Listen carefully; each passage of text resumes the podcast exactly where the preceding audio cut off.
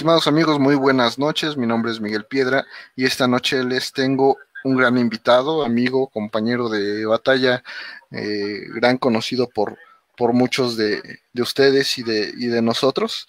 Eh, mi estimado Juan Carlos Corte, ¿cómo estás? Bien, bien aquí, atendiendo al llamado. al llamado de, todos. Qué, bueno que eh, aceptaste la invitación, qué bueno que, nos quieres compartir tu, pues parte de tu historia, de tu experiencia y de las vivencias que has tenido como, como estudiante, como ingeniero, como competidor en, diferentes este, torneos de robótica. Pues muchísimas gracias y pues lo dicho, este es tu, tu espacio, ¿no? Muchas gracias. Fíjate que... Adelante, adelante. Aquí ya creo que estamos eh, pues atendiendo este llamado. ya desde que empezó, yo creo que decía, a ver cuándo me mandan a llamar. Ojalá que ya, me den mi lugar. no, no, no, ¿sabes qué pasa? Que eh, tú sabes que conozco a muchísima gente. Todas las historias me parecen muy especiales, muy importantes. ¿eh? he platicado con, con, así como platico contigo, este, pues me llevo con muchas otras personas y hay muchas historias que, yo quiero que nuestros amigos conozcan, ¿no? En particular, obviamente la tuya es, es interesante y, ahorita dije, bueno, le voy a hablar porque en un post en, en Facebook alguien se, ocurrió, se le ocurrió preguntar, oigan, y, este, ¿y vale la pena estudiar en la Universidad Tecnológica Fidel Velázquez? Y dije, ah, yo sé quién puede contestar este, este tipo de, de cosas, ¿no? Y de alguna manera, eh, para mí es también difícil porque yo sé que cuando no los ya va pasando el tiempo y no los he llamado, así como que este, como, como que no me dice nada, pero este, no, sé qué piensa, ¿no? como que el, sentimiento, pero no, no, no, yo vamos recorriendo, somos muchos, hay mucho espacio, el internet no se acaba, no, no vamos a llenar ni a Facebook ni a YouTube con nuestros videos, entonces este, todavía hay chance, todavía podemos avanzar y quien falte, si, le gana la desesperanza, con todo gusto escríbame y dígame, este, pues yo quiero ahorita porque después ya no voy a tener ganas y no pasa nada, ¿no? no, claro, claro. ahora sí que no, no, no, hay ni amor, ni rencor, ni nada este, que, nos detenga. Entonces, este, mi estimado Juan Carlos, pues empezamos con esa pregunta. Eh, la Universidad Tecnológica Fidel Velázquez, pues ustedes como equipo de robótica de alguna manera han llevado el estandarte y el nombre a todos lados, ¿no? Porque a mí si me preguntas, oye, pues, ¿conocías mi universidad? No. Eh, no. Eh, no, no es así como que muy escondida, muy ahí en Nicolás Romero. ¿Qué, ofrece la, universidad?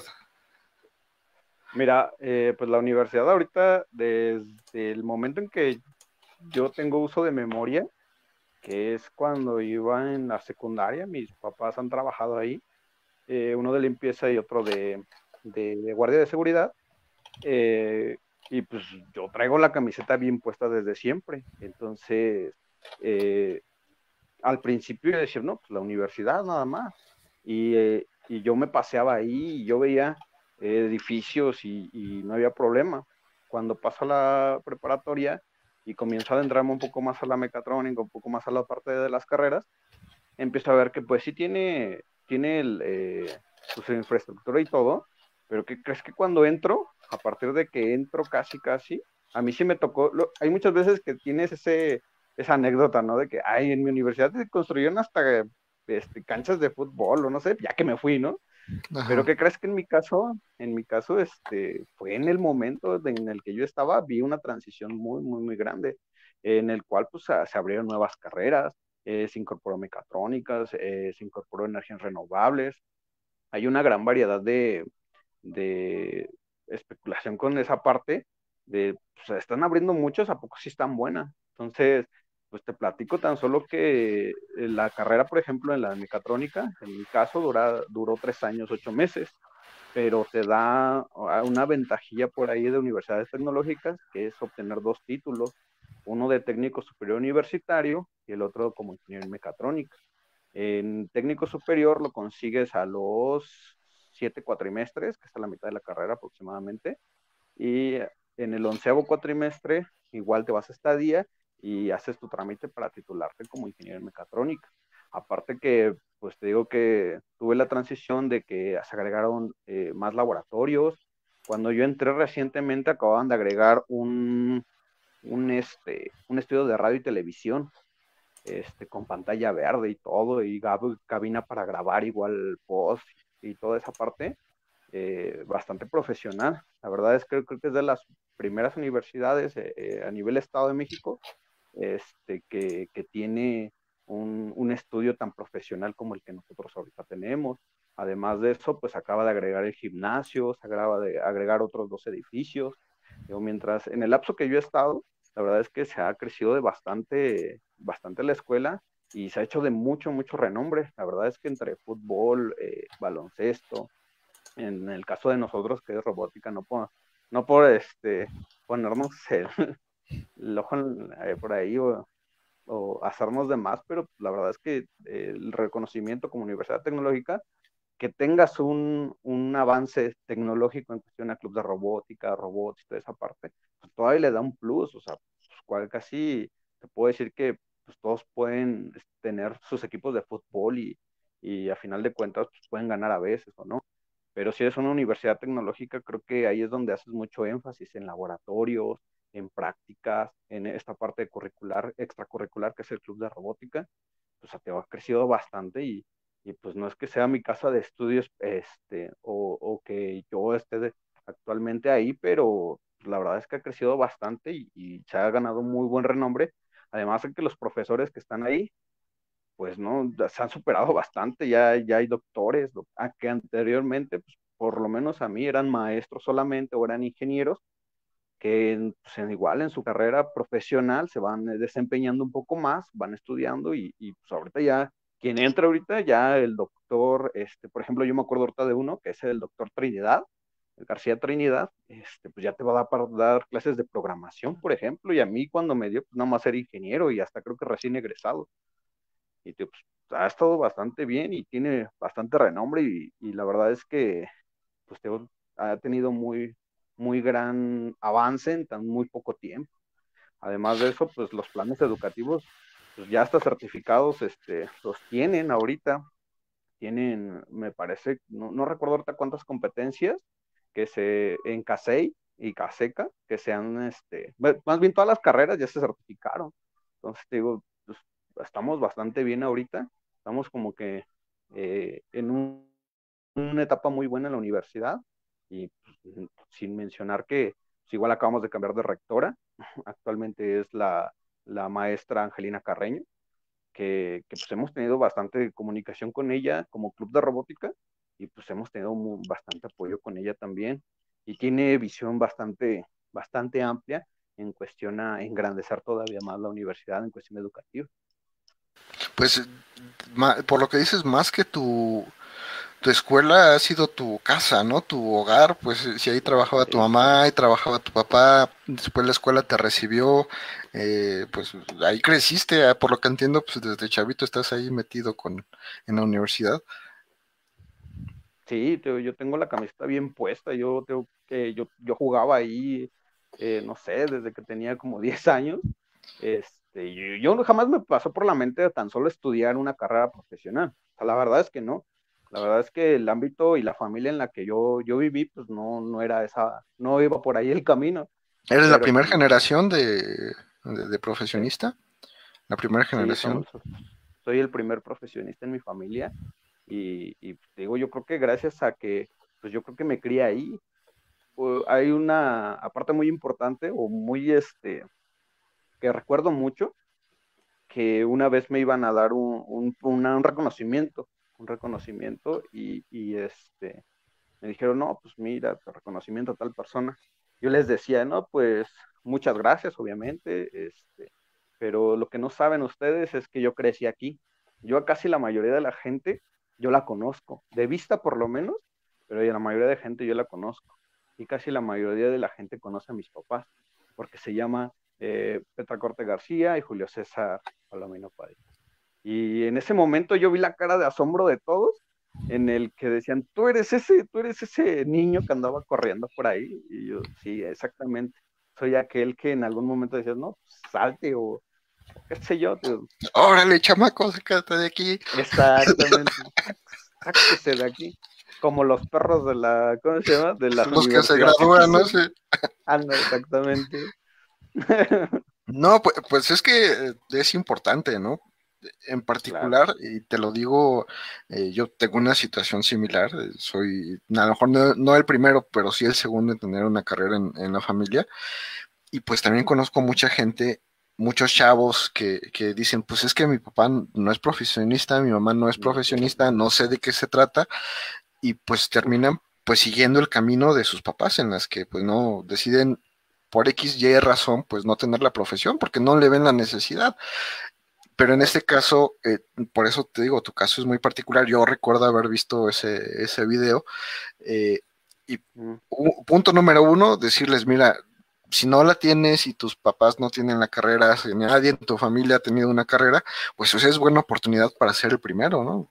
Si nadie lo ha hecho, pues yo creo que es buena oportunidad para, para hacerlo y, pues llenarte tú mismo de orgullo para ti y ya posteriormente si tus papás se sienten orgullosos, pues, pues qué padre. Pero tu caso es, es muy especial, muy particular y más porque, y, y, te digo una situación muy, muy curiosa, yo fui en mi familia de las primeras personas que viajó al extranjero, o sea, casi casi era de... Exacto. Oye, y, de dónde? De Acapulco a la Ciudad de, México, ajá, y, ya, ¿no? Y eso porque Acapulco se puso de moda por el Chavo del Ocho en una temporada y todo el mundo iba a Acapulco, ¿no? Ah, como fuera en el bocho, en, el transporte que... Ajá, en, en, el bocho sardina íbamos todos, ¿no? Pero yo, yo sé que ya te ha tocado salir del país, yo sé que, has viajado por todo, por todo México, a lo mejor eso no le había tocado a tu familia y a ti gracias a pues a tu a tu esfuerzo, a, al, esfuerzo de tus papás también, ¿no? No les podemos quitar mérito, pero ya conociste gran, gran parte de México, pues nos vimos ahí en, Hermosillo, lo, recuerdo muy bien, anduviste en Colombia, entonces son cosas muy padres, pues que hay que platicar y compartir, ¿no? No porque vengas de, de, abajo, porque pues todos venimos de abajo, te va a costar más trabajo. Bueno, no, a lo mejor te cuesta el mismo trabajo, pero logras más cosas, ¿no? Al final del día.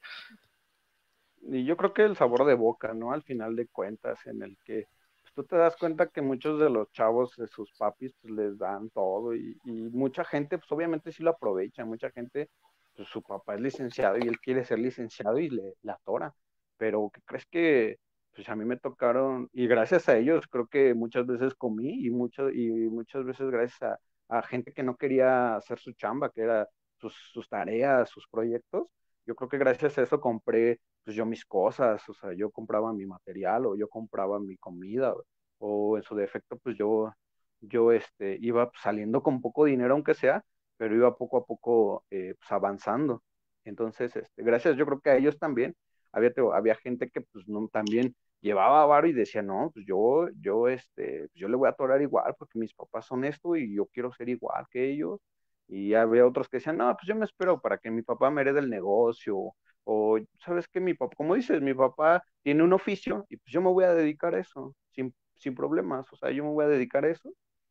Y pues yo la verdad es que, no sé, no, no sé, hay, hay, hay un determinado punto en la vida, yo creo que hasta a ti te pasó, en el que pues hay veces que, que envidias, o sea, esa es la palabra, envidias las cosas que los demás tienen, la vida que algún, alguna otra persona tiene, y pues dices, no, yo quiero eso para mí, eh, para mí, para mi familia, si en algún momento tengo familia, pues yo quiero eso para ellos, y a final de cuentas, pues, pues hay que echarle ganas.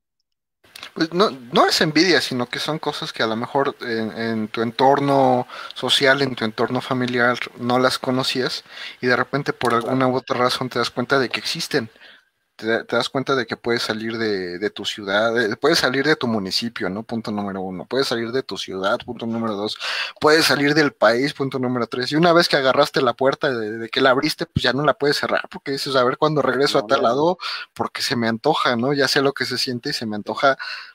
Tú, ahorita que hemos estado todo mundo encerrados, eh, Tú sabes, yo creo que en el 2019, no recuerdo si te comenté que, dijimos, inclusive nuestro amigo Juan Socoyotzin, ¿sabes qué? vamos a bajarle un poquito, ya no quiero salir ya.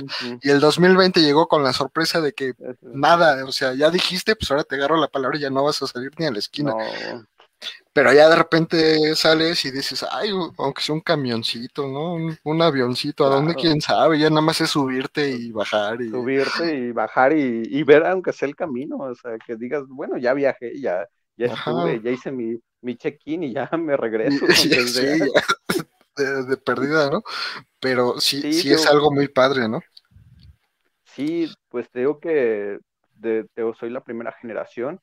Ahorita tengo un, primo, este, que no sé si sea por mí, pero pues digo, no hay otro, no hay otro referente en la familia que pues, también quiere estudiar mecatrónica, eh, este José Francisco Recendis, este corte, obviamente, eh, este, este chavo quiere estudiar mecatrónica, no sé si sea por, por cuestión de que ya tiene el referente o lo vio en otro lado, pero yo, yo me adjudico ese, eh, ese, nombramiento de ahí de, no, pues, por ti, ¿no? Aunque no me lo ha dicho nunca de frente, pero yo digo, no, pues, ojalá que haya sido por mí, ojalá que le haya gustado mi historia, así como a mucha gente le puede, se puede identificar, digo, eh, pues, de que mis papás trabajaron eh, en la universidad, la verdad es que fuimos una familia pues bastante humilde y, y este y pues seguir adelante y titularte, graduarte y toda esa parte sí, sí es muy importante para todos. Yo me acuerdo que yo lo tomaba muy y lo sí lo tomaba muy muy a la ligera por mi forma de ser, por mi tal vez por mi mi ser nada más, pero que crees que mi familia siempre me ha abierto los ojos, mi familia siempre me ha dado un zap y me dice, si no todos se han graduado, o sea, no todos pueden hacer lo que Estás viendo y no ves, eh, estás en la casa y estás viendo y no ves, sí. Pero esa parte, yo creo que eh, algo muy importante que, me comentabas cuando me platicaste del proyecto, eh, de estos videos, era que, que muchas de las personas que lo están viendo o que, o que lo van a ver, eh, pues no saben ni a qué dirigirse, no saben ni si va a ser fácil, si va a ser difícil. Yo la verdad, eh, tan solo te platico fácil, eh, cuando entré a la, bueno, tan solo para entrar a la prepa, o sea, ni idea para entrar a la prepa. Yo entré a una preparatoria técnica, este, y, y, yo iba para contabilidad, o sea, yo, yo dije, ah, pues lo fácil, contabilidad, soy medio bueno para las matemáticas, medio, y pues yo creo que no, no me va a ser difícil. Y pues dije, bueno, si más adelante sigo con la licenciatura, igual en contabilidad o lo que, como sea, este, bueno, pues ya, aunque sea algo de algo, debo de vivir con eso, ¿no? ¿Y qué crees que un día llegó mi mamá y sabes qué? Este, abrieron una carrera nueva, se llama mecatrónica, y, y pues tiene mucho auge, y yo no investigué nada. Yo no sabía nada de la mecatrónica, yo no sabía si tan solo eh, pues iba a pegar, ¿no? O si era una, una carrera que iba de transición nada más. Pero yo dije, bueno, ¿y qué hago? Y pero me decía algo muy importante que le dijo el orientador en su momento. Dice, pero esa carrera es muy cara. Y yo, no, pues la primera traba para mí, ¿no? Obviamente, con una familia eh, como la mía. Y yo decía, no, pues cómo, o sea, o comemos o me van a comprar material. O qué vamos a comer circuitos o qué.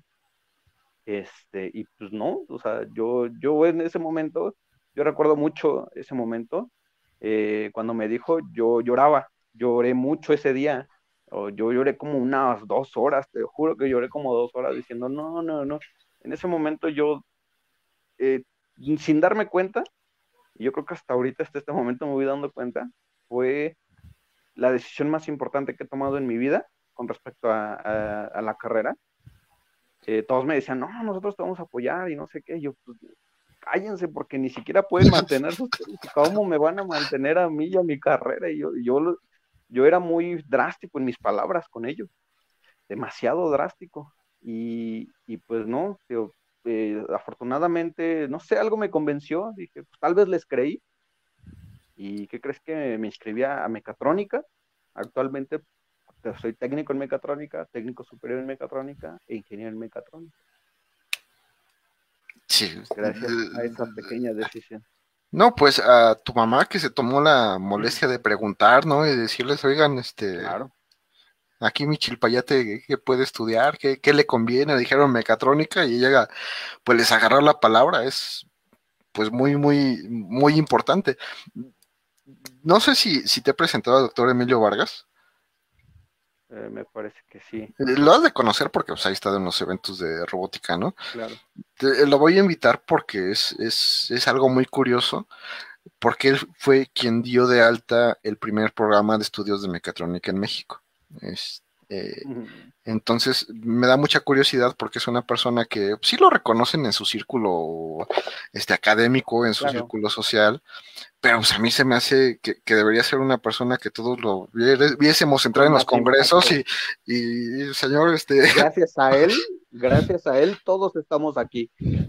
Exactamente, digo, tu historia es importante, pero él puso así como que el, ladrillo, la primera piedra, y gracias a él... Podríamos ir subiendo. Sí, tu historia existe, o sea, nota, nota ese detalle, ¿no? todas estas historias que hemos contado acerca de, de los ingenieros mecatrónicos, tienen un, punto de partida y es cuando a él regresando de Japón se le ocurre o lo piensa, no sé, no sé en realidad bien cómo estuvo, pero creativo. No, lo vamos a traer, lo vamos a preguntar y pues ya el que nos, nos saque la triste historia, ¿no?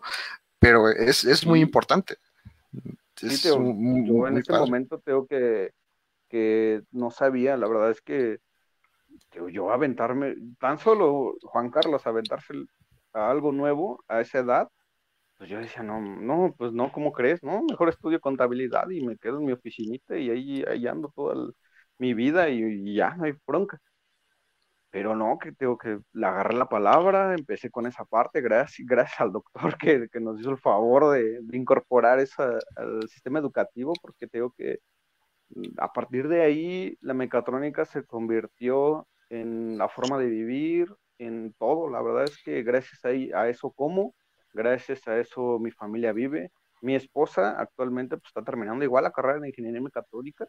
Este, y pues, digo, ¿qué te, digo? O sea, tú nos has visto, a partir de que me casé, tú nos has visto juntos en competencia, nos has visto eh, que vamos de la mano.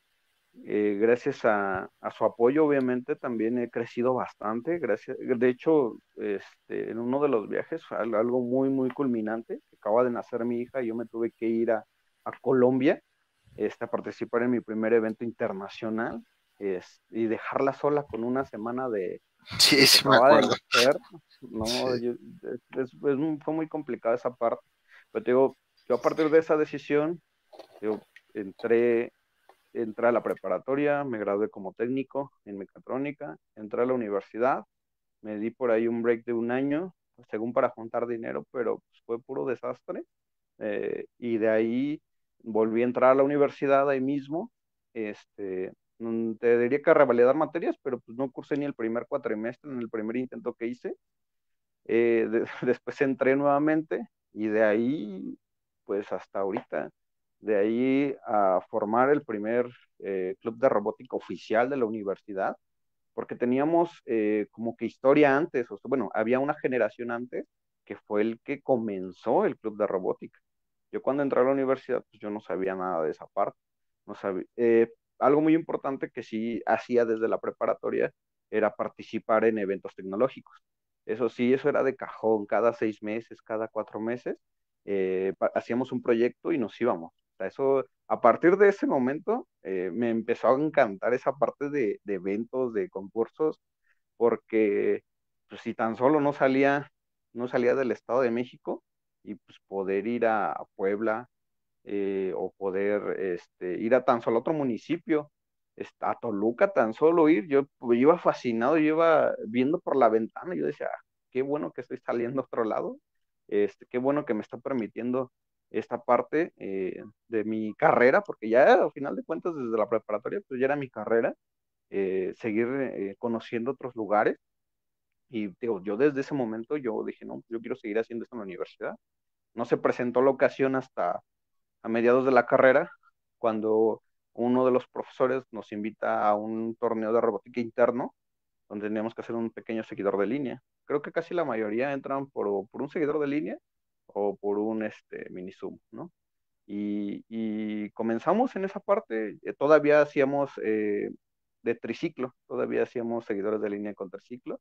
Eh, este, y pues en ese evento ganamos, eran como tres, cuatro seguidores, este, y ganamos ese evento. A partir de ahí, el profesor nos invitó a formar parte del club. Y yo decía, ah, pues qué bueno. Dije, pues han de tener un espacio, pues padre, ¿no? Para trabajar. Era un salón de clases eh, común y corriente. De hecho, era la bodega de bancas de la universidad. Entonces ahí, ahí estábamos eh, y pues ahí le talachamos, ahí nos enseñaron todo. El, el que ahora es ingeniero Luis Torres, el que ahora es ingeniero Armando Torres, gracias a ellos aprendí bastante y me, me adentré más todavía. Y no se llamaba Club de Robótica Dragones, eh, ni Draco, ni nada por el estilo. Este, solo era Club de Robótica y de la Fidel Velázquez. Y participamos en Vex Robotics también. Empezamos con esa, en esas categorías por ahí. Estoy hablando que yo viajé a Aguascalientes en el 2012. En el 2012 fue mi primer viaje en la universidad eh, Aguascalientes, yo no conocía Aguascalientes, yo no sabía ni qué comer allá, ni cómo ir vestido. Con decirte que me llevé unas botas, según yo, muy buenas, y, venía chancleando porque la suela se despegó. No, me pasó de todo en ese, ese evento, pues no sabías ni cómo viajar, ¿no? Llevaba creo que una playera o dos para casi una semana. Y yo dije, ¿qué hiciste? bueno, es que hasta, hasta eso hay que aprender, ¿no? Hasta saber viajar y todo lo demás hay que tiene su chiste, ¿no? No está tan sencillo y más cuando no te ha tocado viajar tanto, pues sí, te toma de sorpresa. Sí, pues, digo, no, en mi familia pues, no es que digas, ah, pues vamos cada año a, Acapulco, vamos, aunque sea las albercas cada año, pues, no, no era tanto así. Y pues no, no, la verdad es que no, no sabía nada de ese, de ese momento, y, y pero pues ahí andábamos. Este, digo, ese fue mi primer viaje y era el último para ellos desafortunadamente mi primer viaje para, para mí como, como, como aprendiz y el último para ellos porque terminaban su carrera.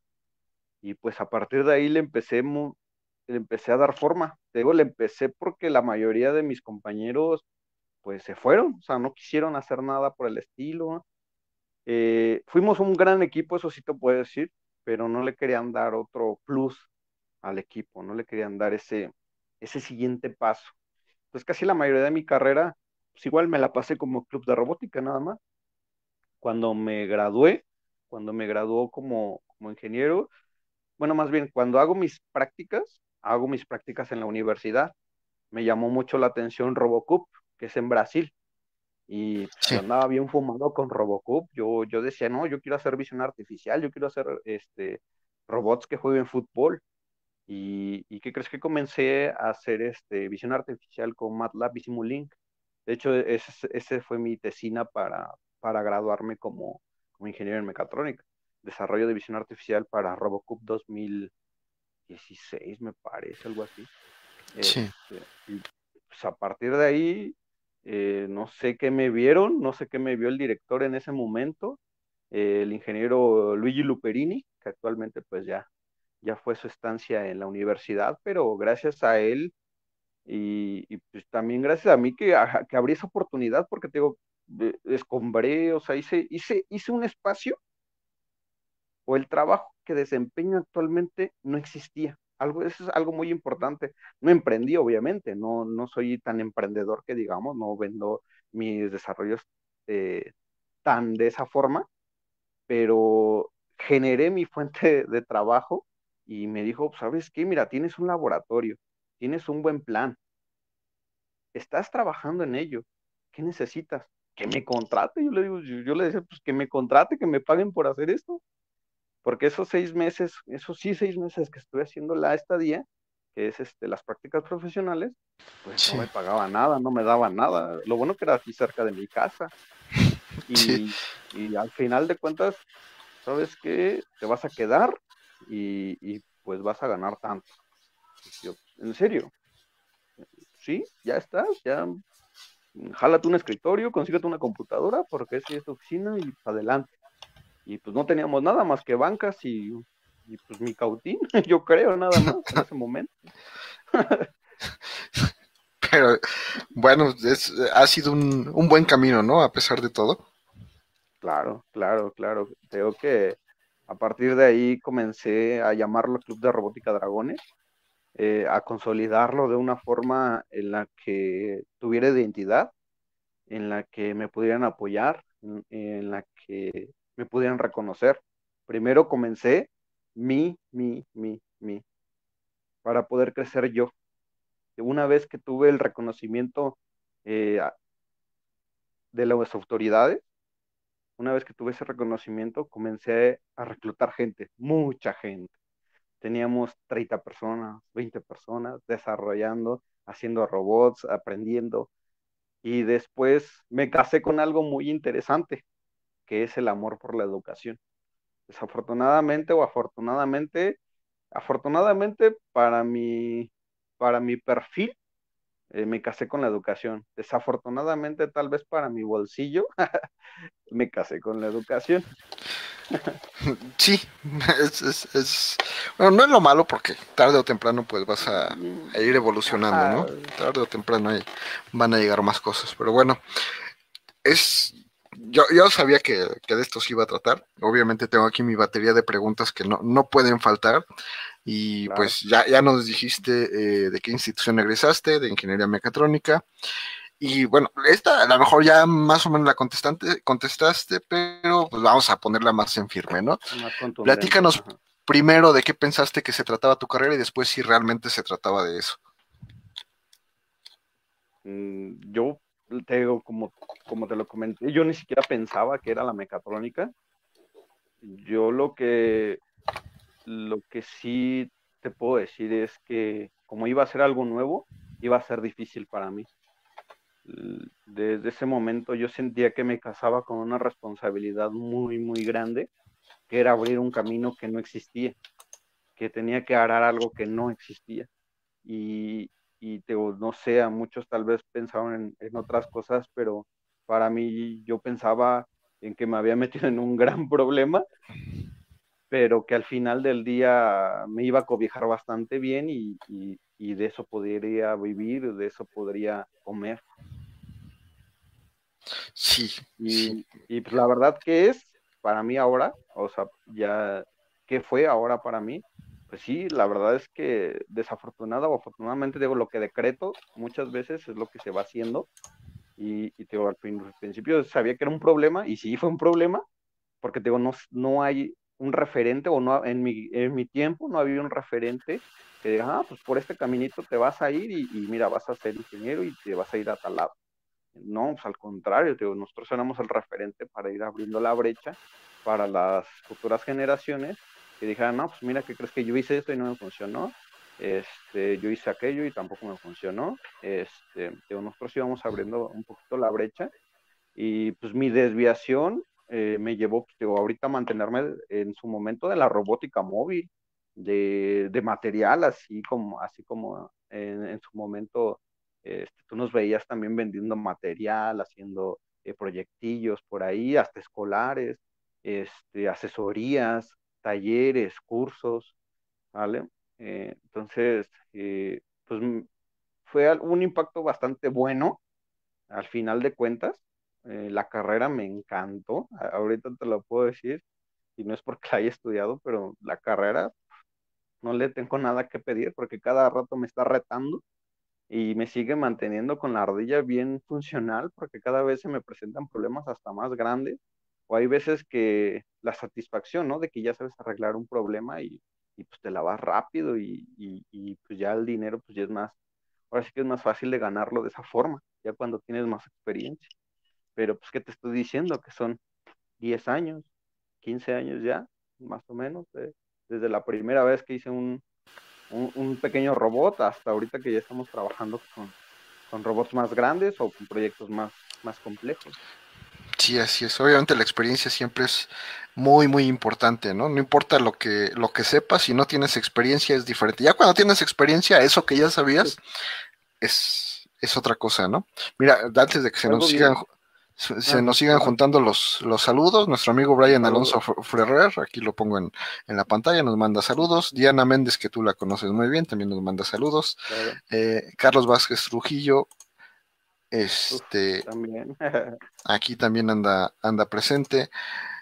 Eh, nuestro amigo Mario Hernández de, Tlaxcala, si, si, no me equivoco, nuestro amigo Kevin, aquí también, aquí, que anda presente, y pues hasta ahorita son los que, los que tenemos. Ahora, sí. la, la siguiente pregunta. ¿Fue suficiente el conocimiento que recibiste en la escuela para encontrar trabajo rápidamente o tuviste que capacitarse, capacitarte en otras áreas? Pues mira, algo bien curioso que le comentaba a mi esposa, digo que se va terminando de graduar ella, y algo bien interesante que le digo que yo cuando terminé la carrera, eh, así como ella, ahorita se siente que dicen que no, no, no, tal vez no sea capaz de desempeñar la función que, que pueda llegar a ser en la empresa o en donde vaya a trabajar. Hay veces que uno pues, no se siente capaz de realizarla. Pues, ¿qué crees que yo salí igual? Le digo, no manches, yo, yo tuve que eh, de un problemita que me daban, yo tenía que estudiar horas y horas y horas hasta que solucionaba ese problema y de ese problema salía otro y ponía a estudiar otra vez y otra vez y otra vez. Al principio eh, mi idea o mi idea siempre ha sido dar cursos, dar talleres, que me encanta enseñar, me gusta, te me casé con esa idea de que la educación eh, pues el sistema educativo o la forma de enseñanza que tenemos actualmente, pues no, a mí no me gusta tan solo. Entonces yo dije, no, en mis cursos tienen que ser tanto presenciales como, como también este, prácticos. O sea, yo te estoy enseñando y si yo te voy a enseñar, este, por ejemplo, cómo, cómo este, no sé, hay sobrecarga en un motor o cómo se hace la sobrecarga, ah, pero yo ya te estoy diciendo, pero con el ejemplo. ¿Por qué? Porque de nada te sirve calcular, de nada te va a estar sirviendo saber todo eso, si cuando estés en la empresa eh, el motor hay una sobrecarga y el contactor tal vez eh, se bota y ese sonido te hace que te desmayes, pues de nada va a servir que ya lo hayas calculado. Si, si no sabías cómo funcionaba, si no, si no habías nunca escuchado cómo se, cómo se quitaba ese seguro, cómo se, el termomagnético, cómo se botaba, qué tan ruidoso es. Entonces, Digo, algo muy importante que, tengo que le comentaba es que pues, se va a tener que seguir preparando. O sea, eso, aunque sea médico, aunque sea lo que sea, eh, yo creo que, y más la mecatrónica, te tienes que seguir preparando porque a final de cuentas todo esto es bien, toda la tecnología es bien transitoria y, cada vez salen cosas bastante buenas y, y, pues yo, yo en personal no sé si decir como que odio o aborrezco o algo así, pero no me gusta esa parte que en los profesores, cómo se van quedando con tecnologías pues, de hace mucho tiempo eh, y, pues están siguen enseñando eso, siguen enseñando eso, siguen enseñando eso, siguen enseñando eso. Y, y la verdad es que hay cosas bastante buenas ahorita que no les costaría nada aprender. Entonces, cuando sales de la carrera, pues hasta te puedo decir que se te borra el cassette. Dices, no puede ser, invertí tres años, ocho meses y ya se me borró el cassette y no sé hacer nada. No puede ser. Mi carrera duró cinco años, imagínate. Uf, para que llegues el momento de la verdad y digas, no me acuerdo. No, o no sé, es lo peor que, eh, ¿sabes qué fue lo que más a mí me traumó?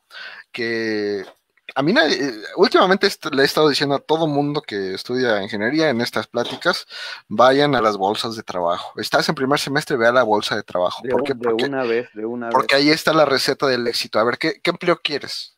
Este, no, pues quiero, quiero ser gerente. ¿Qué le piden al gerente? Todo esto. Em, empiézate a capacitar, ve, capacitándote en todo eso que, que piden ahí.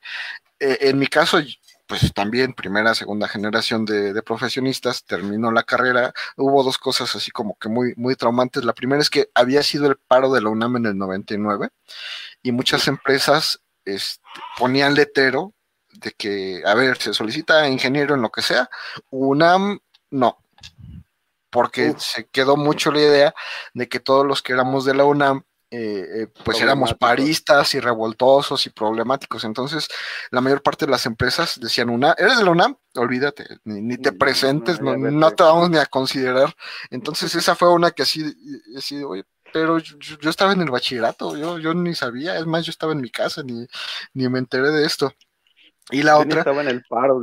Ajá, es que sales, terminó la carrera, estoy por terminar, se me ocurre ver las bolsas de trabajo y no, no, no, no, no, pues, no sé hacer nada, pues que estudié, ¿no? O, de qué se trató esto que estaba haciendo.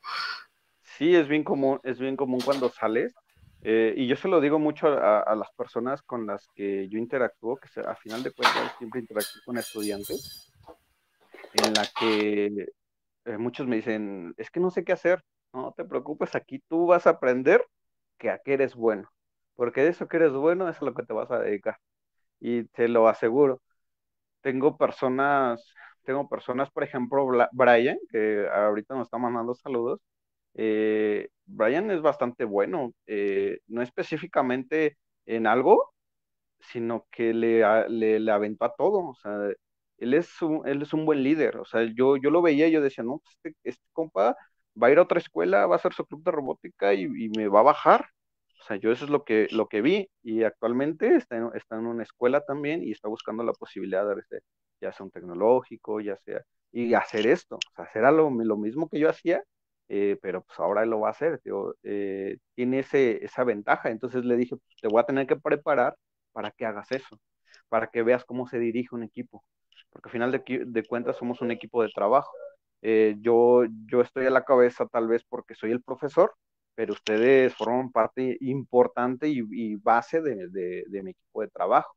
Tenemos a otro, a otro chavo que es este Pascasio, que siempre lo pongo de ejemplo.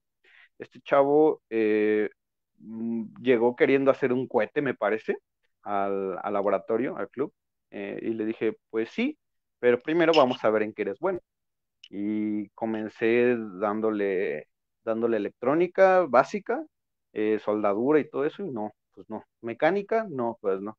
Programación, ay, ¿qué crees que programación sí es bueno? Ah, ¿qué crees que en electrónica, en diseño, sí eres bueno? Ah, pues ¿qué crees? Que tú te vas a dedicar a eso. Y no es porque yo lo decrete, es porque de eso, de eso eres bueno, en eso vas a vivir, ese ámbito te vas a mover.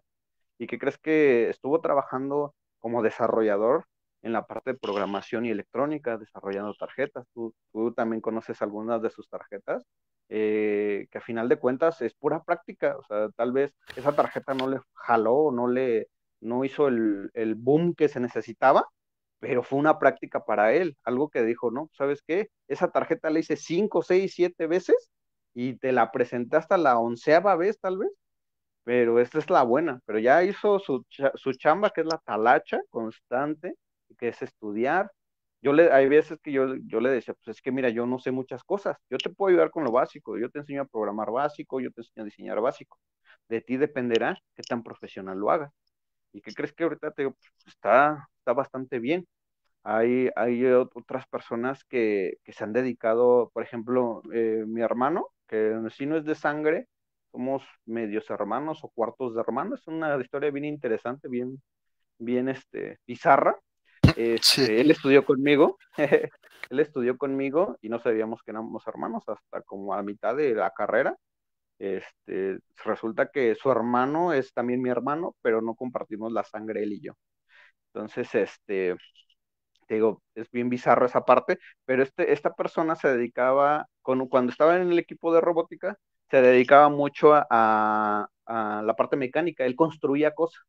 Él, ¿sabes qué? Tú te armas el robot y yo lo programo. Esa era su chamba. Entonces el robot, yo lo programo. Entonces, actualmente trabaja en una empresa que se llama Coinsarme, que es de etiquetados, este, y que crees que él hace toda la instalación de esos impresores, él va a calibrar, él va, la, te puede desarmar todo el impresor y te la puede armar este, nuevamente. Entonces, se le van viendo las habilidades y obviamente estos talleres como club de robótica, como taller de electrónica, como este tipo de talleres, te sirven mucho para ese futuro. Tal vez no te quieras ir a trabajar, pero pues un taller enfocado a tu carrera, pues yo creo que te convendría bastante. Sí, es que es, importante. yo no he querido hablar tanto de los clubes de robótica y tanto, pero bueno, entre robotistas es el único que terminamos hablando. Es importante porque cuando tú estás en la carrera, hay muchas veces en las que no, no piensas que no sabes. Hay gente, como tú dices, que se dedica a armar y en la vida real termina armando cosas, ¿no? Termina dándole mantenimiento a maquinaria, le pierde el, miedo a los cables y a los a las tuercas y todo esto. Hay gente que le gusta programar y pues se dedica a la programación, no sé, como que le van encontrando el amor y el camino a las, a las cosas. Y, en el caso de, de nuestro amigo que diseña tarjetas, ese es como que otro de esos casos especiales en los que sí, la tarjeta está padrísima porque yo las conozco, yo las he visto, están muy, muy bien diseñadas, tú las ves y si te dicen que eh, te la vende microchip, se la crees, se la compras porque por la calidad que tiene. Pero ahí falta también la parte de la divulgación, las habilidades blandas que tanto hemos peleado en esto, en la que hay que aprender a vender, hay que aprender a vender y no nada más es llegar y decir, ah, aquí está mi tarjetita, cómprenmela. Y ya está padre, es el diseño número mil. Digo, tú conoces mis tarjetas y sabes cuántos diseños hago antes de llegar a la, a la que, a la que por fin se vende. Y yo mismo te lo he dicho, ¿no? O sea, sí está padre, sí, sí funciona, se ve padrísima, pero no me gustó esto, no la voy a vender y punto, ¿no? Y ya hasta que llega, llegamos a un nivel de calidad es como realmente decimos, ahora sí, esta está lista para que la gente la conozca y le vamos a dar la difusión. Y hay una chamba muy fuerte detrás de, cada tarjeta, ¿no?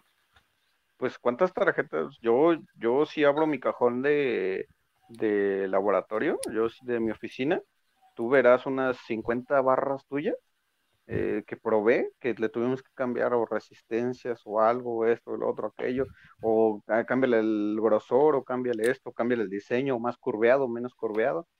Es, es algo que pues no, no te enseñan, pero que tienes que, aprender a fuerza, a la mala. Sí, sí, a la mala perder dinero, porque pues, es lo único que, pasa, ¿no? lo quieres hacer tan bien que, que pues eh, sí queda bien al final, pero hay un esfuerzo un económico, eh, personal, de, todo, para que el producto quede al final, pues, en, de buena calidad, ¿no? Que eso es lo que, lo que buscamos siempre. Pero bueno, vamos a la siguiente pregunta, porque ya nos emociona. Digo, entre robotistas, entre amigos, pues es normal, siempre hablamos así, entonces es, es normal que nos colguemos. ¿Qué tan importante consideras el promedio escolar? Eh, pues mira. Eh, contéstame como amigo, no como académico, no como parte de la no, universidad. No, no, no, ¿qué crees que, qué crees que yo cuando, yo cuando salí de la preparatoria, y te digo desde la preparatoria porque tengo que mi formación profesional empezó ahí, yo salí con 7.6, no, no 6.7 me parece. O sea, yo, yo, yo estaba burrito ahí, o, no, bueno, más bien no burrito, sino eh, porque hacía todo bien, o sea, las cosas yo las presentaba bien, pero, pero haz de cuenta que, que los tiempos de entrega y todo eso, pues como que no se me daban mucho. Entonces, este, pues yo salí con un promedio muy bajo de la preparatoria y en la universidad, pues el primer, el primer capítulo de la universidad, pues igual ahí me voy recuperando y cuando termino la universidad salgo con un promedio de 9.6 me parece. Entonces, yo tenía en la mente, siempre he tenido en la mente y creo que se los he compartido a las personas que, me preguntan esa parte, que yo siempre dije, yo, yo me recupero en, el, en, la licenciatura. yo, yo, yo, como si me recuperara un extraordinario, no, yo en la licenciatura me recupero. Y fue lo que pasó. Yo desde que tengo memoria y te, y te puedo presentar, yo creo que mis, mis boletas y todo, la verdad es que siempre era de no entraba o no esto, no el otro, no presentaba, y mal, mal, mal, mal, mal, tal vez. No quiero decir que sea bueno, obviamente, eh, pero repercute un poco, porque a final de cuentas las calificaciones son eso, la, que te califican, te dan una ponderación de las habilidades que vas obteniendo. Entonces, pues es muy importante tener una buena ponderación, ajá, pero hay casos, no digo que sea especial yo, pero hay casos especiales en los que la calificación no siempre va a importar. Eh, yo te, digo, o sea, yo en la preparatoria con promedio de 6.7 general, eh, yo los circuitos, eh, yo me acuerdo que la electrónica digital me encantaba y el circuito que me ponían, circuito que yo resolvía en 3, 4 minutos y otros 15 minutos cableando y el profe, no, ¿cómo que ya terminaste? Y a final de cuentas, me terminaba tal vez poniendo siete o seis porque no presentaba o porque me cachaba ayudándolas a mis compañeros o porque les pasaba el examen, o por esto, por el otro, por aquello, eh, mis calificaciones iban bajando. Entonces, hay algo bien importante que yo escuchaba, que es este también que hay que ser constantes, ¿no? Eh, la constancia, pues obviamente forma parte de tu educación y pues la constancia te va a dar una muy buena calificación, porque al final de cuentas, si aunque seas muy habilidoso en algo, eh, aunque seas muy habilidoso en algo, eh, permíteme, es que se, ah, listo, aunque seas muy habilidoso, eh, pues no te asegura que, que, vayas a tener pues el mejor resultado. Como, como dice una, una frase, la, la disciplina tarde o temprano vencerá la inteligencia. No, hay, no necesariamente tienes que ser muy inteligente, sino básicamente cumplir con las normas. Eh, y pues eso obviamente te, te va a dar una buena calificación. Y si tal vez no eres muy, muy, muy inteligente, pero cumpliste con todo ese régimen, algo se te debió de haber pegado en ese transcurso. Entonces, eh, pues al final de cuentas, el título, una es el que interesa, ¿no? Al final de cuentas, a que contratan es a un título, pues como los haya sacado, eh, pues ahora sí que ya es un problema muy ajeno a la empresa, pero, pero la verdad es que yo te diría que si, si crees que no eres muy habilidoso, preocúpate por las calificaciones mucho.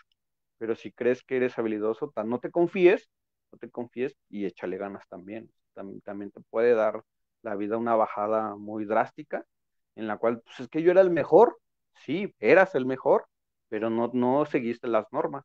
Las normas dicen que debes de pasar con ocho, que debes de presentarte, que debes de cumplir.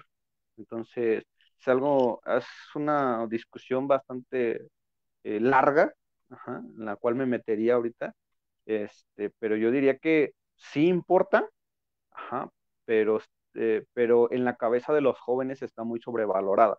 Piensan que si no tienen a fuerzas 10 no van a salir, o si no tienen a fuerzas 9, pues no van a salir. No, pues también pueden tener 8 y pueden tener su título sin ningún problema. Solo que también pues esas calificaciones te miden la, las habilidades que vas teniendo. Pues como lo hemos platicado, el, compromiso, ¿no? Con, contigo, con la escuela, pues si, es, si estás estudiando, pues es lo único que estás haciendo, pues hay que hacerlo bien, pero tampoco se trata de, pues de matarse, ¿no? Y decir, ay, es que si no saco 10, este, no voy a salir de la escuela, si no saco 9 me va a ir mal. Obviamente, eh, tener una buena calificación te puede ayudar con las becas, si quieres irte a una maestría, un doctorado, pues eso es inevitable, ¿no? Tienes que... Pues, por ejemplo, te comentaba de, de Pascasio, este chavo pues, tenía buenas calificaciones, era habilidoso también y tenía buenas calificaciones. Este chavo se fue a Japón, me parece, a Japón. Este, se fue un mes, me parece, a Japón, a un curso de Atmel. Cuando llegó y vio el curso, dijo, ay, no, esto ya lo sé, qué hueva. Este, y clásico de nosotros como mexicanos, ¿no? Pues a mí ya, yo y eso ya lo sé, ya ni te pongo atención, ¿no? Mejor les ayuda a mis compañeros o hago mi desastre. Entonces me comenta que en algún momento lo sacaron de la clase, y, pero no para regañarlo, sino para felicitarlo, para felicitar el nivel de, programación o de conocimientos que ya llevaba. Que al final de cuentas pues, era básico, para él ya era básico, él decía, ah, no, pues eso, eso ya me lo sé, eso ya, ya, ya lo entiendo, ¿no? Pero digo, pues, las calificaciones le dieron la oportunidad de tener una beca lo que a mí también, yo, yo como persona y personalmente yo lo vi, es que mi carrera casi salió gratis gracias a las calificaciones. ¿Por qué? Porque si sacaba nueve, ¿qué crees que me daban un 50% de descuento en la, en la colegiatura? Y además de eso, con ese nueve podía tener una beca de manutención. Y además con esa beca, pues ya podía pagar la colegiatura. Entonces ya, ya me venía importando menos este, el tener como tal el 10 pero sí mantener el 9 para, para tener las dos becas y tampoco 8, pues porque tenía que pagar la escuela. A final de cuentas trabajaba y estudiaba eh, en la carrera y pues no podía tener el 10 tampoco porque llegaba tarde o no hacía mis tareas, pero pues sí el 9 para mantener digo, esas becas. Eh, me dieron también becas de, de, de titulación, se llaman, en su momento, pues creo que eran 15 mil pesos, me parece. Pues yo con 15 mil pesos me volvía loco, nada más me gasté como cuatro para la titulación. En ese, en ese lapso de tiempo yo me gasté, sí, como cuatro mil pesos en mis trámites de titulación y lo demás, quién sabe en qué me lo gasté. Puede ser. ese, esa oportunidad las, las calificaciones.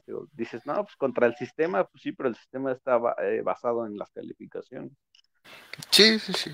digo, el chiste no es decir, no son importantes, sale, son importantes, pero si no se puede, si esa vez eh, te enfermaste, se enfermó tu familiar, ajá, si se murió tu perro, si, no sé, si pasó algo, y no pudiste, no pasa nada, pues nada más sigue adelante y, adelante, ¿no? No, no hay, no, no, hay por qué matarse en todo eso. Mira, antes de que se nos ah, eh, sigan juntando, eh, HB Luis, yo, yo supongo que es de, tus conocidos, eh, nos me manda a saludar. Juan Manuel Andrade, eh, que es igual conocido de, de, nosotros, nos manda a saludar. Y creo que ya, si no sé, y Martín Espinosa, que dice agradezco a mi casa de estudios, la UTFB. Te que, ah, pues hay algo bien interesante, ¿no? Que te comentaba al inicio acerca del renombre que, vamos teniendo. Ah, ah, hay dos chavos ahorita que de otras universidades, en su defecto de una preparatoria lejana, que crees que se han pasado a nuestra universidad, tan solo por el, la forma en la que enseñamos robótica en este caso, ¿no? Este, e, este chavo que dice H. Luis, es uno de ellos, me parece que él va de Tianguistenco, va de Tianguistenco a, a UTFB, y hay otro chavo que es Manuel Guerrero, me parece, Manuel, Carlos Manuel, perdón, Carlos Manuel, este chavo lo conocí en el CIMOR en el 2000, ay, no recuerdo, pero lo conocí en el CIMOR, y que crees que él, hay veces que las palabras las tomas así como que, ah, sí, y ese chavo me dijo, yo me voy a ir a la universidad donde estás para que me enseñes robótica, y ahí de ti donde no, y, pero yo me voy para allá, ¿eh? Y yo dije, ah, sí. Y terminó la, terminó la preparatoria y fuga a la universidad. Y yo dije, ¿qué es aquí? No era broma. Y, sí, se cambió. Igual mandamos a saludar a nuestro eh, amigo Kevin, porque ya sabes, de repente ah. me quedo ciego y no, no veo todo. Igual. Eh, para que no, no, te sientas mal, amigo. Sí, nos acordamos, nada más que aquí anda todo uno muy nervioso y estresado. Pero bueno, nuestra siguiente pregunta. ¿Cuál fue tu materia favorita? Uf, eh, te repito, preparatoria, eh, electrónica digital con el ingeniero Alberto Osmaya. Ese profesor me enamoró de la electrónica. Eh, fui muy, yo me recuerdo que me felicitaba mucho. Yo era muy bueno en esa, o soy muy bueno en esa, en esa materia, electrónica digital. Y en la universidad, en la universidad, me parece que control, eh, pero no porque haya sido bueno, eh, sino porque me enseñó o me, me explicó un problema desde el inicio hasta el fin. Casi todo un cuatrimestre nos tardamos en eso y lo, lo comprobó, me quedó claro que fue transformada de la eh, bastante bueno y solo para, para ver el tipo con el que se cargaba un capacitor y lo explicó matemáticamente y paso a paso.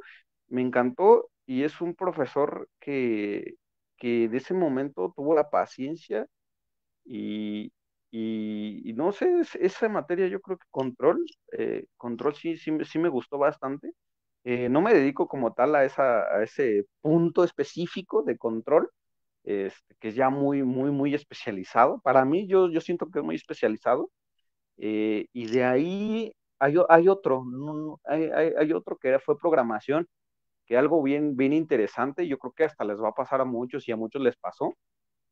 Eh, yo, yo cursé programación con el, con el ingeniero Trinidad, el que te digo que ahorita es doctor, este, y que crees que reprobé. Reprobé, me fui a especial y, y afortunadamente ahorita eso es a lo que me dedico, a programar, a, hacer desarrollos de ese tipo. Y yo digo, ¿cómo si lo reprobaste? Sí, pues así pasa, ¿no? Ajá. pero pues bueno, por algo son las cosas. Quién sabe, bien curioso, porque yo no le entendía. Yo, yo recuerdo que entraba a su clase y yo lo veía hablar y yo decía, o es el profesor o soy yo pero no, como que no, no, no me entra la programación. Y compañeros me decían, no, pues yo te lo paso, yo esto y lo otro. Y yo, pues sí, y a final de cuentas, que en exámenes, pues ahí es donde veían, sabes que pues tú no lo hiciste, sabes que pues, tú, tú, no sabes programar, la verdad es que tú no sabes programar. Y yo, pues déme chance, estábamos con ABR en ese momento. Este, y yo, pues déme chance, déme, déme chance. No, pues tienes que hacer 10 programas en 3 horas. Y yo, no, ¿cómo queré? Pues si no puedo hacer ni uno en 3 horas. ¿Y qué crees que, pues, poniéndome a estudiar, había un amigo que me ayudó por ahí, un amigo que me ayudó a estudiar, me dijo paso a paso cómo, cómo se debe de programar, que las librerías, que, que alguna interrupción o algo, y, y, cuando presenté mi examen lo pasé y dije, pues no, no era tan difícil. Yo creo que nada más era mi flojera tal vez de que venía de trabajar, era la primera clase, y, y pues me causaba mucho estrés porque yo trabajaba en la noche. Entonces ya la, esa hora y luego que te metan programación, ya era como que, ay, por Dios, ya que se calle, ya me quiero ir a dormir a mi casa. Y, y yo creo que era, era más parte de mí, eh, esa materia, que digo, pues ahorita, ahorita hago eso, los robots no se programan solos. sí, pues hay que programarlos, ¿no? Pero fíjate que yo me he dado cuenta que hay cosas que no entiendes con ciertas personas. De repente hay una barrera o de edad o de, no sé, hay una barrera en la forma de hablar en la que aunque te lo explique esa persona, si alguien está a tu lado y te dice exactamente lo mismo, la cachas. Y me, ha tocado en muchas clases que, hemos visto siempre, como, como profe, tú se los explicas y les dices, ah, bla, bla, bla, bla, y, no te cachan así con su cara. Y el, y el cuate que está al lado, que es de su edad, que es, es, su amigo, le dice exactamente lo mismo, mismas palabras, y la cachan, y pues queda uno de, pues, pues ¿qué pasó? Que me ha, me ha pasado en cuestión de edad, que tienen esa barrera de edad, porque yo veo que hay profesores que son muy buenos en la universidad y le están explicando, no sé, de PLC. Y hay una profesora que es muy, muy buena de PLC, que es Elizabeth, este, y que crees que les explica y pues, te, aseguro que la mayoría le entiende, pero hay dos o tres que dicen, es que a mí no me gusta que me grite. Pero le digo, pero es que ese es su tono de voz de la maestra, o sea, grita porque ese es su tono de voz, porque es una clase donde hay 40 personas y las 40 no se callan. Entonces, es su tono de voz y, y, la verdad es que te grita o grita porque así ya es su forma de dar clase. Y me dice, pero es que contigo lo entiendo. Le digo, ¿qué crees? Que ella me dio clase a mí. Digo, te estoy diciendo exactamente las mismas palabras que ella me dijo. Igual me pasa con lo mismo con otra profesora. Mi, eh, mi labor en la universidad, por ejemplo, es técnico académico, que es básicamente el apoyo a docentes, ¿no? Eh, pues el apoyo más se lo doy a los alumnos en cuestión a, dudas. hay profesores que sí son muy buenos, pero su forma de enseñanza tal vez no es bastante eh, concreta para todos.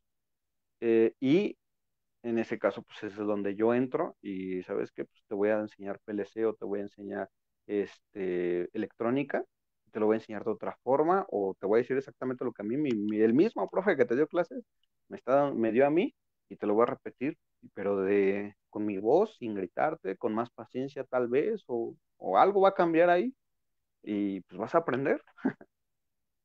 Pues sí, quién sabe, es un fenómeno muy, muy curioso que hace mucho me, di cuenta que, que, existe, pero pues hay que, hay que ver cómo vencerlo, ¿no? Eh, ¿Qué tan importantes son las matemáticas en, en la ingeniería? Por lo menos en, en tu experiencia. Pues mira, eh, en mi experiencia, mientras yo sepa sumar, restar, multiplicar y dividir, creo que esto ahorita me ha funcionado he ocupado dos que tres este, cosillas por ahí eh, locochonas, como derivadas y eso, pero pues ya son, son controles un poquito más profesionales.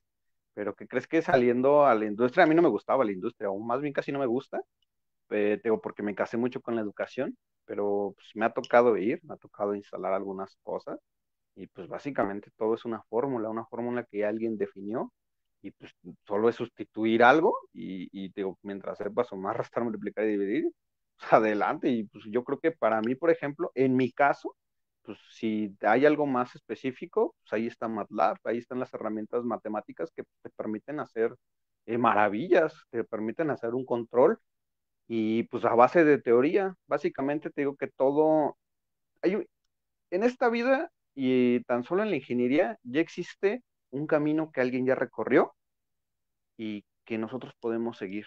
En este caso son las fórmulas, son los problemas matemáticos que ya están resueltos, solo es aplicarlos y pues echarle un poquito de coco, un poquito de ganitas, leer y pues en sí es un gran, gran, gran cosa en la matemática. A mí, en lo personal, en mi carrera, eh, digo, pues no, lo sé, no las he ocupado tanto.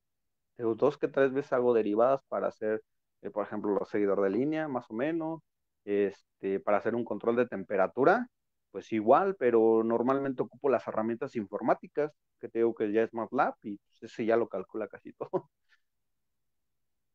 Sí, ¿no? Son, son importantes y lo, lo, pregunto siempre porque, pues tú lo sabes, desde la primaria nos castigan con las matemáticas y pues ya lo tenemos aquí como que clavado de que son malas. Entonces, pues son importantes. Nada, pues nada más es hacer las paces, ¿no? Con sí. suma, restos, multiplicaciones, divisiones, las trastornadas de Laplace, las trastornadas de Fourier, las, la trastornada Z, todas esas, este, nada más es saber que ahí están, hay que conocerlas porque en algún momento se nos pueden atravesar y si las conocemos, por lo menos vamos a saber dónde buscarlas, ¿no? ¿Qué crees que hay algo bien importante? O sea, no necesariamente no debes de saberlas, pero sí hay algo bien importante que, por ejemplo, a una persona ahorita ya le quitas el teléfono y ya no sabe hacer este, no sabe, sabe hacer cuentas, ¿no? O le quitas la calculadora y pues ya no sabe hacer cuentas por lo mismo que a final de cuentas las matemáticas también te ejercitan la mente, te ejercitan ese, es, esa parte de tu cerebro que, te permite pues, hasta tener ideas diferentes. Eh, no me puedo meter mucho en eso porque desconozco del tema eh, a fondo, obviamente, pero pues eh, las matemáticas te, te, te dan un, un toque por ahí que te dice, actívate. por eso siempre las tenemos también. Sí, así es. Nuestra siguiente pregunta, ¿qué tan importante es la ortografía y la gramática en la ingeniería? Pues bastante, eso es así, para que veas, eh, la han tomado más en cuenta ahorita porque eh, a final de cuentas vas a enviar un correo, vas a redactar una carta, vas a hacer un contrato, eh, ya más adelante en el cual pues, no te vas a equivocar, no vas a poner una coma en donde no, o, o a la mala vas a aprender que una coma o un, o, un cero de más en una cantidad o una coma en una cantidad que, llevaba un punto, eh, pues te va a meter en muchos, muchos problemas.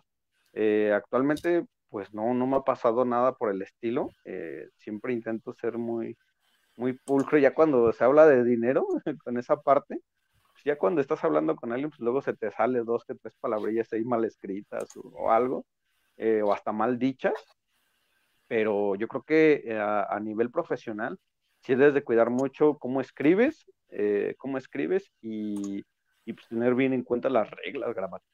Te digo, más que nada por puntos y comas, luego, se, luego te metes en problemas legales que, son difíciles de salir o de explicar. Y si te encuentras a alguien más vivo que tú, pues obviamente se va a agarrar de ahí. Un contrato, pues a final de cuentas, eh, pues te puede meter en problemas. obviamente también eh, la adicción, eh, esa parte que dices, no, pues a mí no me gusta exponer o algo así, ¿no? Que mucha, muchos este, alumnos tienen, que no, yo no expongo, a mí no me gusta, o qué sé yo. Pues sí, luego cómo vas a venderte, cómo vas a vender tu, tu imagen, cómo vas a venderte en, en un trabajo, cómo vas a tener la autoridad. Una persona muy callada, ¿cómo vas a tener la autoridad si eres un jefe? ¿Y cómo le vas a dar eh, una, una actividad o cómo le vas a decir que haga algo a una persona y te va, te va a decir que no, o, simplemente ni te va a hacer caso, ¿no? Entonces, digo, es muy, muy, muy importante. Sí, así es. Y, eso que mencionas de los contratos, pues luego son cosas que como ingenieros no nos interesan, ¿no? Ya no nos interesan, las ignoramos, pensamos que de eso no se va a tratar nuestra vida, pero la verdad es que cuando ha, habido personas que he entrevistado aquí en las que honestamente si les digo, oye, oye, ¿qué nos puedes platicar? Porque yo ya sé que tienen firmados contratos de confidencialidad eh, que pues casi casi dejan de ser personas si los, si los rompen, ¿no? Entonces, pues es más de, bueno, de repente te lo platican como amigos en, en un círculo muy cerrado, pero es sabido que no, no puedes platicar más, más allá y, publicarlo en, por ejemplo, en estos medios. Entonces, todo eso uno lo tiene que entender, lo tiene que ver, eh, contratos, este, las cosas fiscales, a la hora de que pides un patrocinio, a la hora de que quieres vender un producto y tienes que hacer el manual, y, tú sabes que un punto y coma, una mala oración, una palabra mal puesta, hace un cortocircuito, ¿no? En eso se convierte. No, y, y a final de cuentas, por ejemplo, lo que te comentaba, o sea, te encuentras una persona que eh, se aprovecha de ese tipo de cosas, pues ahí hasta puede terminar tu carrera y te terminas dedicando mejor a otra cosa porque, porque no, te dejan en, en cero, en la bancarrota. Son, hay personas que te dicen, oye, te equivocaste en esto, pero ya déjalo así, ¿no? O, en, empresas que te pueden decir, oye, eh, la de compras, ¿no? Ah, oye, ¿qué crees que el contrato está mal? Este, dice esto y esto y esto, y no nos dijiste que ibas a hacer esto y esto y esto. Ah, sí, perdón, me equivoqué. Ah, no, no hay problema, corrígelo y me lo mandas. Hay otras que tú les dices algo y lo estás redactando mal. O sea, tú, tú en persona, tú dijiste algo, tú, es que yo les voy a dar eh, un proceso que haga esto, esto y esto y esto, y que crees que redactas más, redactas más, y, y tu idea que, la idea que tuviste, no la estás plasmando correctamente en el papel, y te dice, no, mira, aquí tú me estás diciendo también que me ibas a dar esto, esto, esto y esto, y nada más me estás dando eh, menos, ¿no? Entonces ahí es donde te debes de poner muy vivo en la parte de redacción y de, y de bajar tus ideas. Hay, hay veces que las ideas las tenemos muy mal viajadas o luego hasta para vender dices cosas que ni puedes hacer y cuando lo redactas, pues redactas lo mismo y no te das ni cuenta de lo que estás escribiendo.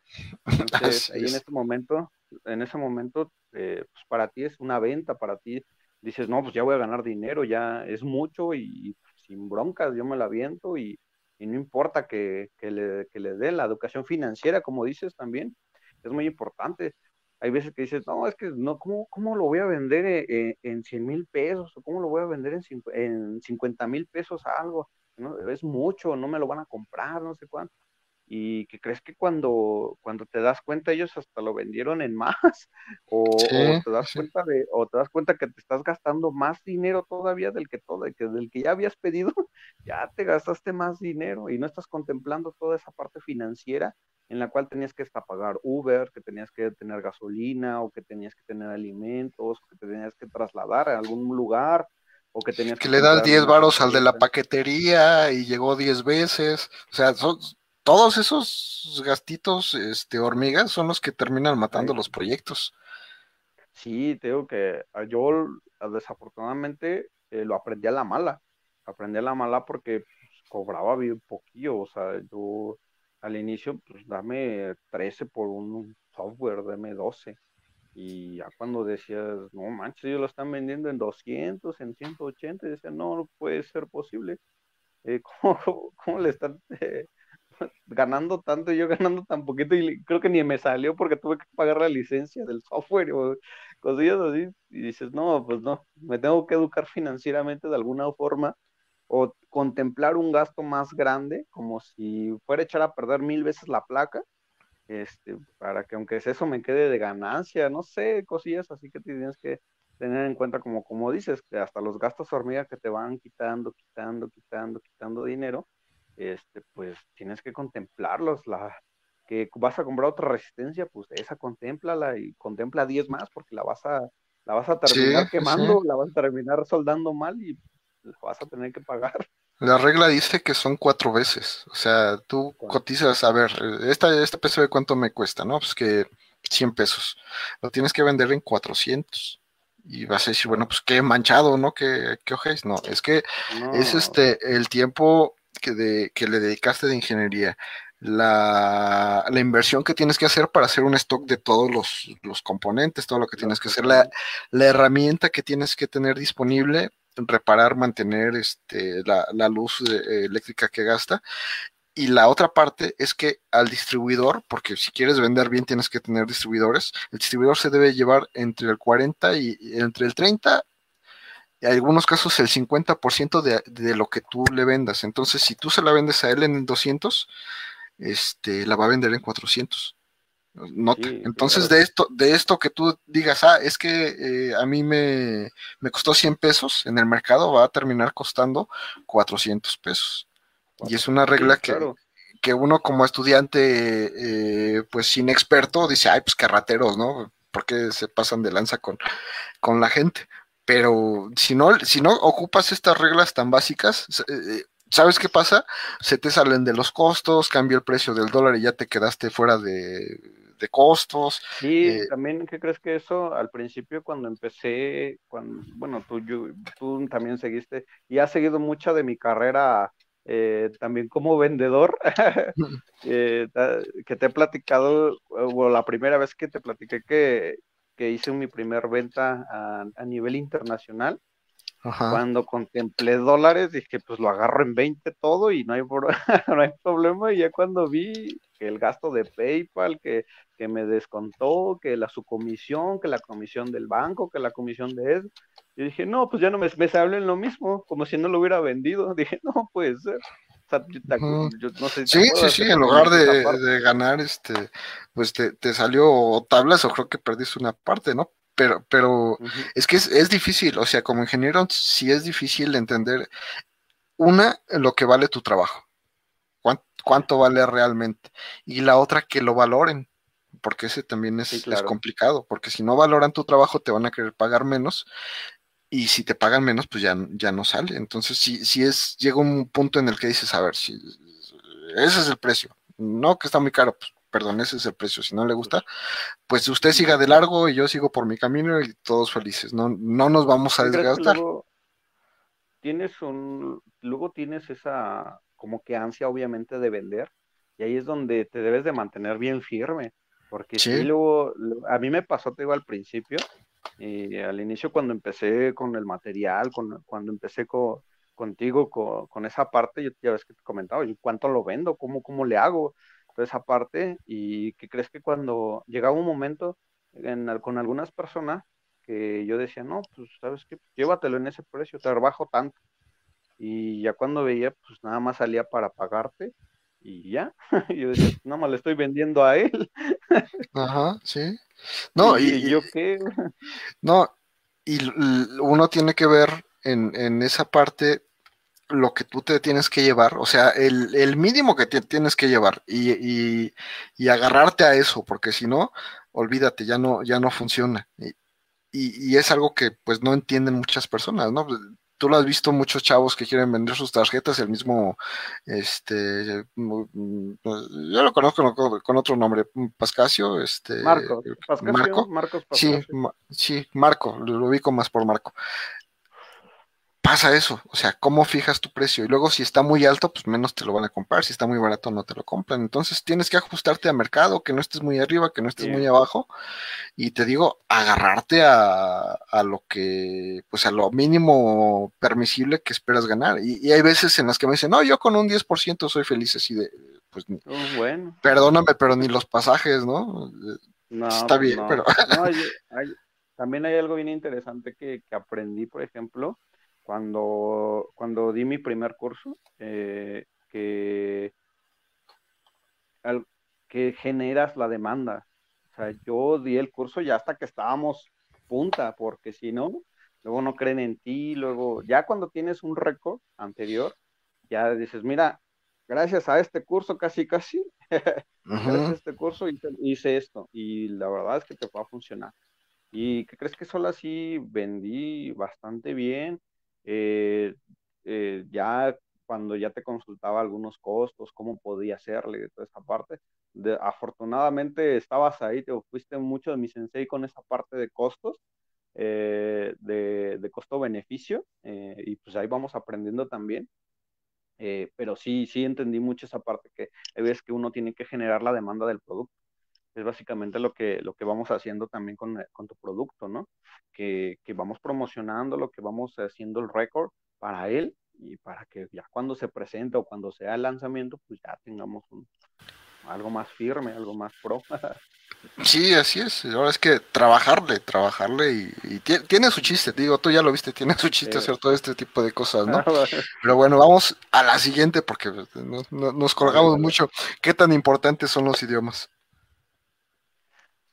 Pues mira, eh, ahorita he tenido oportunidades que, que sí he, tenido que rechazar eh, por la falta de un segundo idioma. Eh, soy medio, medio pan para, para otro idioma, este, pero sí, sí, sí son, son indispensables. Yo lo veía con, con, este Alexis, por ejemplo, su historia en cuestión de idiomas, y pues sí te abre mucha, mucho la puerta, ¿no? En cuestión a, a, ese detallito que puedes estar en el momento exacto y todo, pero si no entiendes ni pío de lo que te están diciendo, pues obviamente no vas a saber nada. Eh, los, por ejemplo, yo en cuestión a otro idioma, manuales y toda esa parte, eh, creo que la interpreto bien, eh, no, no, no he tenido ningún detalle por ahí, pero sí en cuestión de luego entablar una conversación o, luego pues, los proveedores, por ejemplo, de otros países y digo, pues mejor por mensaje, ¿no? Para usar el traductor, porque, porque sí, se hace mucha, mucha, mucha falta. Este, le comentaba a mi esposa apenas eh, esa, esa, posibilidad, por ejemplo. Eh, nunca dejamos de prepararnos, entonces eh, en este próximo año, o más bien en este año, terminando ella, pues buscar un, un, este, una escuela de inglés que nos permita tener ese nivel para cuando llegue alguna oportunidad que, que, podamos ahora sí aceptarla. Porque digo, yo sí he rechazado en algún momento posibilidad de, de, escalar pero en cuestión de idiomas donde, o sea, tengo todo excepto el idioma. no, como, no porque me presente aquí ahorita contigo, no porque tú me hayas considerado, pues vaya a ser el, el, más, el más fregón de todos, ¿no? A mí en este caso mi talón de Aquiles fue eso y siempre lo va a ser, y siempre lo ha sido, mejor dicho, no siempre lo va a hacer, perdón, porque pues, la idea es prepararme y ya quitarme esa barrera que tengo, esa barrera de aprendizaje en cuestión de inglés, este, pero sí, eh, me, tengo muy marcada esa parte en que pues, tuvo que rechazar esa, esa oportunidad bastante buena por, por, no saber por no saber inglés sí, o algún otro idioma. Fíjate que, y te lo comento obviamente como, como, amigos, afortunadamente hay muchas aplicaciones ahorita que te permiten ir conociendo el idioma. Ahí con jueguitos, con este tipo de cosas. yo, ajá, ahí yo llevo 40 días de rechas en, en Duolingo, en, en, italiano, entonces me siento así como que ah, ya, ya medio sé, la verdad es que falta mucho, pero sí, sí, te ayuda, ajá, te va, te va abriendo. Ya si después consigues una escuela presencial, cuando se pueda, eh, te va a ser más fácil. Entonces yo te diría, sabes que a ti y a los muchachos que, que están en estas cosas, sí ya es más barato. Comiencen con esa parte, ¿no? Ajá, empieza con, con esa parte. Obviamente una escuela de idiomas eh, de inglés son, son relativamente caras, pero empiézale con las apps, empiézale y, te vas a dar cuenta de que ya cuando le agarras el ritmo es más sencillo, este, pues sí aprendes. El inglés es relativamente fácil porque lo, escuchamos en todas partes.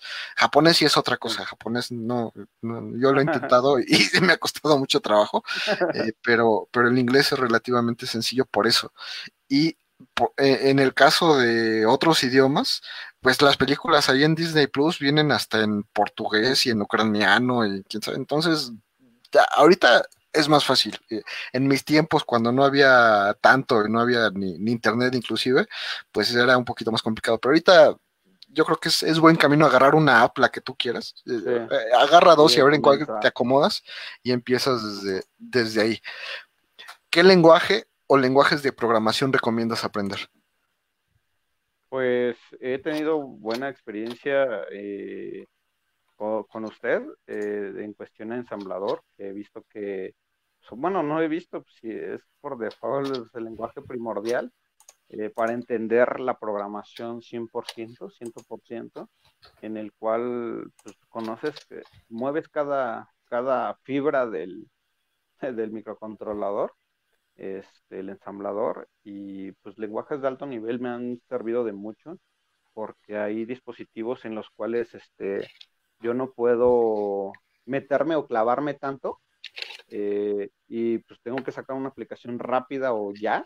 Entonces los lenguajes de alto nivel te sirven mucho para eso, ¿no? En el cual tú ya le dices, ¿sabes qué? Conéctate a la red y se conecte y sin problemas, no sabes ni lo que pasó atrás de él pero pues para sacar algo muy rápido, eh, de alto nivel y ensamblador, son bastante buenos. Eh, en C, pues, obviamente.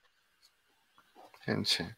perfecto, pues para nuestros amigos este, que, andan en, la mecatrónica o que quieren empezar, pues ensamblador, en este caso nos, lo recomienda Juan Carlos, y C, que sería lo básico, ¿no? Sí, claro.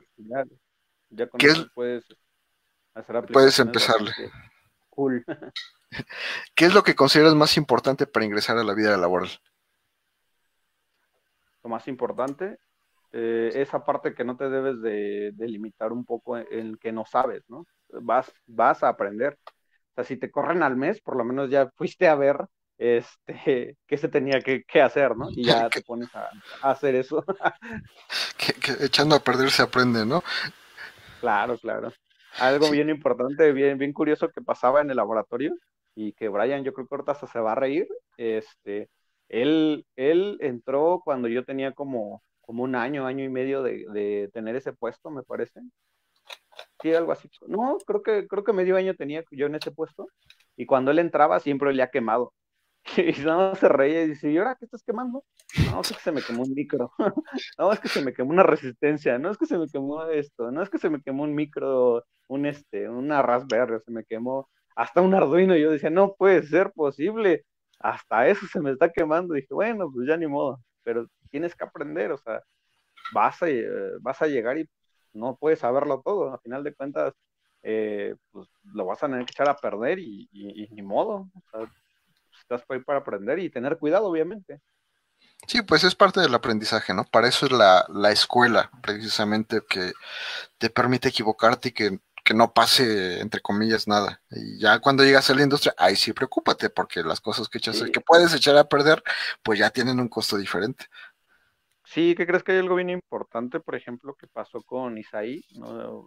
Yo creo que te acuerdas de él, que es el, la persona que me acompañó a Colombia esta persona se empezó a preparar en neumática, empezó a hacer su propio CNC, empezó a hacer este tipo de cosas, prepararse pre a ir a una empresa y, afortunadamente, por ejemplo, él hizo un CNC como maqueta y ahorita actualmente se dedica al corte, a la parte de máquinas eh, de control numérico. Entonces, este, es algo, algo bien interesante porque dices, bueno, pues hizo una maqueta y todo, pues sí, pero ¿de qué crees que desde esa maqueta tú lo hiciste desde cero. O sea, no, no compraste un microcontrolador eh, o una tarjeta que ya te viniera con C, sino que tú la tuviste que programar o tuviste que por lo menos bajarle el bootloader o, sabes que lleva un programa, sabes que lleva un decodificador en G de códigos G, ya sabes que lleva un driver de motor, ya sabes que lleva un motor, qué tipo de motor, ya sabes que lleva bandas, poleas, ya sabes que lleva tornillos sin fin, ya sabes a cuántas revoluciones lleva, o sea, ya llevas un intro a lo que te ibas a dedicar antes de entrar a la, a la empresa. Pero al final de cuentas, si te vas a dedicar a, no sé, inyección, inyección de plástico, sabes que pues, métete un curso de FANUC o de ABB, este, pues adelante con eso. No, acercarse a las empresas, ¿no? A veces hasta entrar de chalana y que te den chance de, de, estar este pues de, mandadero te ayuda, ¿no? Porque te acercas aquí. yo creo que el truco de todo esto es acercarte a lo que quieres hacer, como sea.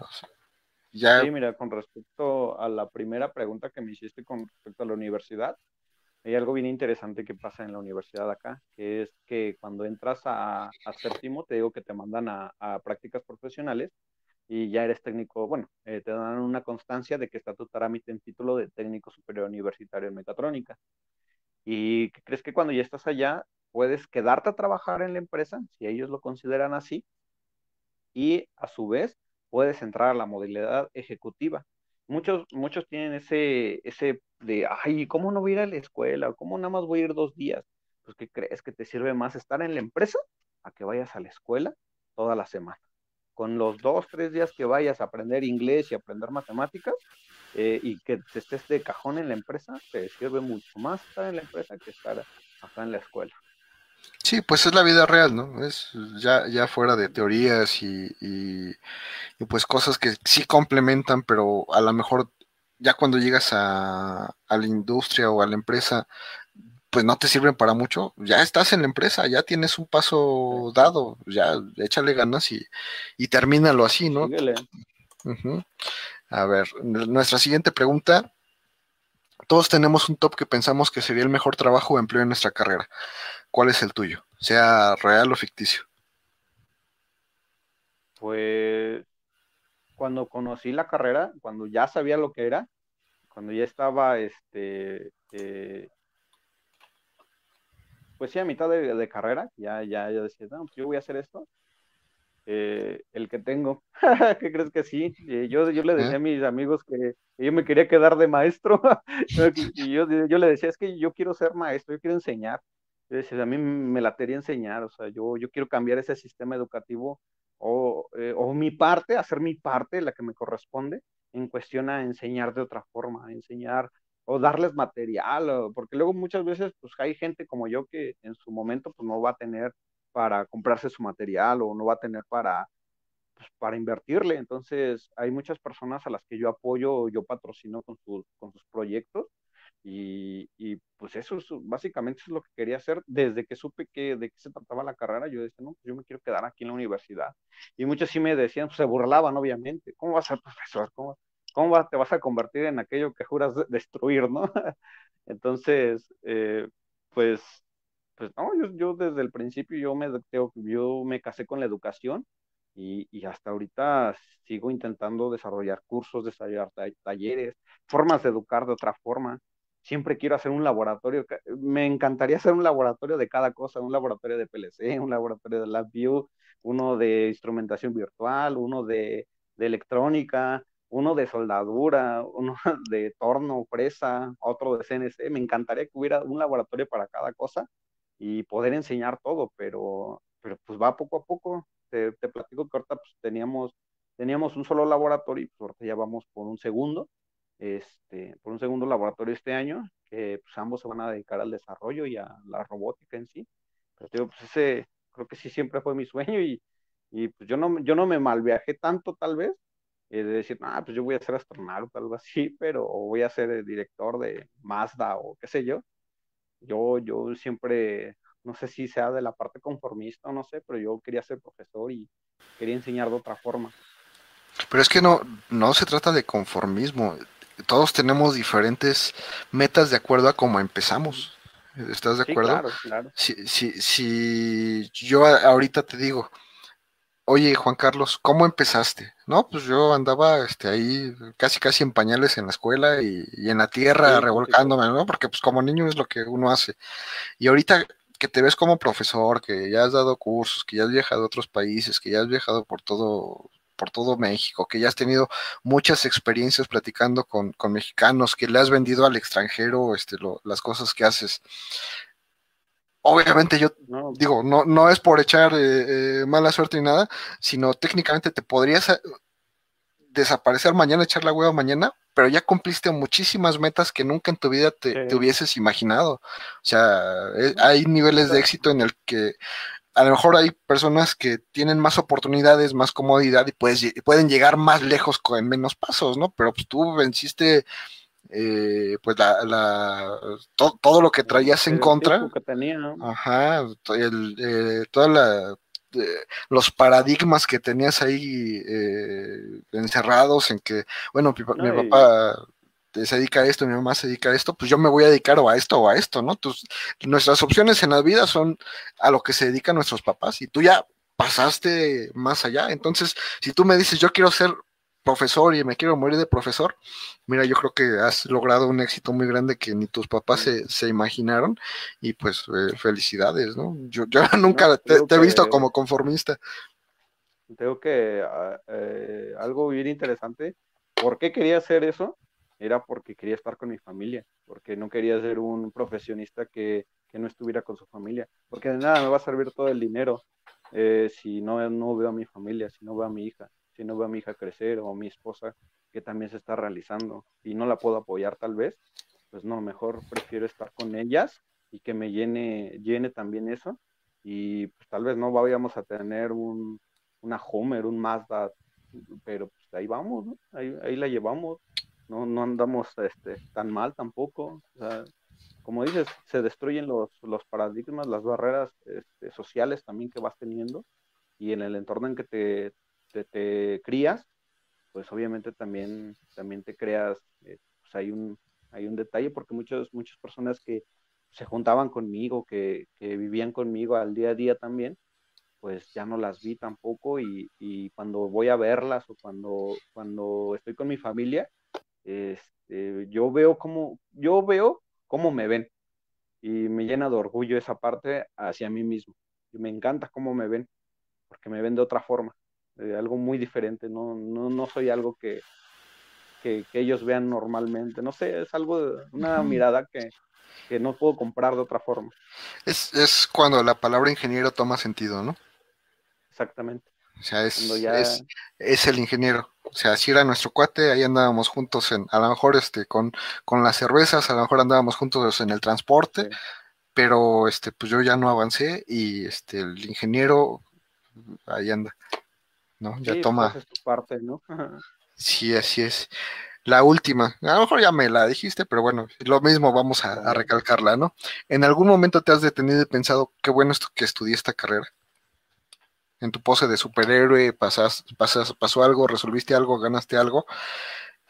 Qué bueno que estudié esta carrera. Sí, yo creo que desde que a mí me marca mucho el club de robótica, yo amo tengo lo que hago porque soy profesor. Este, soy bueno, a todos les digo que no soy profesor, a todos mis alumnos les digo que no soy profesor para que no me vean de esa forma, pero yo soy profesor, a final de cuentas. Eh, cuando un, cuando ganamos algo, cuando nos felicitan, en ese pequeño detalle, en ese pequeño detalle, digo, este, elegí la carrera adecuada. Eh, cuando nos presentamos en Colombia, eh, en el Runibot, y, y ganamos, esa fue como que el plus. Eh, muchos dirán, no, no, no, es China, no es este Robo Challenge, México, pero sí, este, pero pues, fue un evento bastante importante para nosotros porque, oh, como dices, cada quien le da la importancia que, quiere a, cada logro que tiene. Y en ese momento, eh, la felicidad que, tuvimos en ese momento fue pura. O sea, yo, yo solo lo había sentido una vez anterior cuando nació mi hija y, después, eh, ahorita cuando, cuando nos nombraron después este, ganadores de ese evento, yo dije, no, pues estoy en el lugar correcto, en el momento correcto. Y qué bueno que me salí de la escuela una vez, y qué bueno que, que, hice esto, y qué bueno que reprobé, y qué bueno que hice todo, todo el camino que recorrí, porque eso me llevó hasta este momento. En ese momento, cuando ganamos el, el en ese momento fue, qué bueno que estudié esto.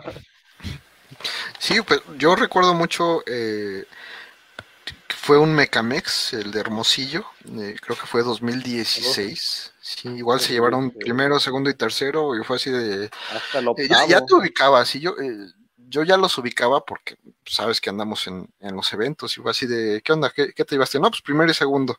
¿Qué van a dar? ¿Qué quieres? Tengo tanta lana. Eso estuvo. Sí, este... sí, me acuerdo. Me acuerdo que en ese viaje se me perdió mi teléfono eh, y te dije, no, pues yo quiero un teléfono, porque ya que crees que no traigo un teléfono para allá. Y, esa, no, pues yo no tengo laptop, eh, pues yo quiero una laptop. Ay, sí, se los conseguimos, ¿verdad? Sí, las dos cosas se las... Mira, qué, qué buena gente soy.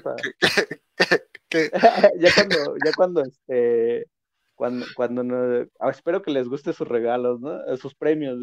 No, pues ojalá. Sí, sí, sí. No, pero es que es difícil, es difícil inclusive como organizador decir, eh, les voy a dar tal cosa, porque muchas veces no le atinas, a lo mejor te doy una laptop y te, la acabas, te acabas de comprar una, ¿no? Te doy un teléfono y te acaban de comprar uno, entonces no lo sé. Y hay veces que, las que a mí se, me quedó, se me quedó muy marcado esa parte cuando, oye, ¿qué, ¿cuáles ganaron, no? Pues primero, segundo, tengo que en ese, en ese evento nos ganamos hasta el octavo, porque llevamos un buen de seguidores. Sí. los quedamos en los ocho primeros lugares. Todos tuvieron lugar. Yo les dije, no se agüiten porque todo se va para la universidad. si tú quedaste en el octavo, siéntete orgulloso porque, porque ganaste eh, un, lugar ante, ante los mejores de ese evento y los mejores somos nosotros. Entonces, siéntete muy orgulloso. En ese momento éramos como que el, el, el talón o la punta a llegar y te digo, sí me acuerdo que dijiste, oye, ¿qué, pues, ¿qué quieren? ¿Qué, ¿Qué, les puedo regalar? Y yo, pues una laptop y un teléfono.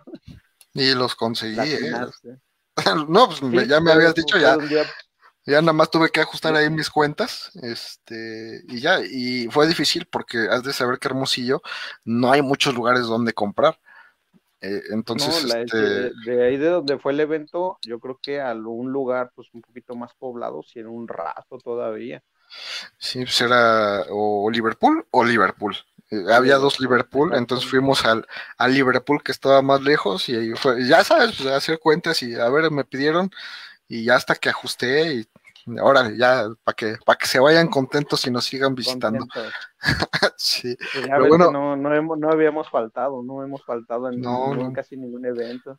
¿Cómo no? Llevamos un año sin ir a eventos, ya. Bueno, pero digo, o sea, no, a eventos tal cual no, hemos faltado. Siempre andamos ahí bien, sobres. Qué bueno.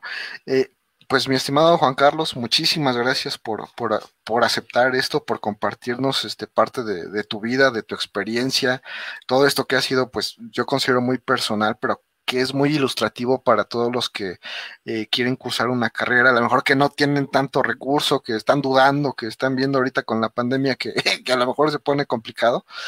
Yo te pediría que les ofrezcas un consejo, eh, un mensaje y con eso cerramos la transmisión. Pues mi único, mi único consejo sería que pese a cualquier adversidad que tengan, cuando la superen, o en dos o tres años, cuando la superen, se van a dar cuenta que estaban llorando por nada, que estaban preocupándose por nada, porque el estudiar una carrera te abre, te abre muchas puertas, como siempre se ha dicho, y toda la vida se ha dicho, y la abuelita lo dice. Estudiar, mi hijo, te, te abre muchas puertas y más que nada te abre la mente, te abre la mente a un, a un mundo que, que te va a gustar conocer. Sí, dice mi abuelita, y perdón por la palabrota, primero lo que deja y luego lo que apendeja, ¿no? Lo que apendeja, exactamente. Sí, no, primero la escuela, ya después, ya después te pones, ya, ya vas, ya que te recojan, pero pues ya, ya recojan al Inge, no hay, no hay falla, ya, ya lleven al Inge a su casa. Sí, sí, sí.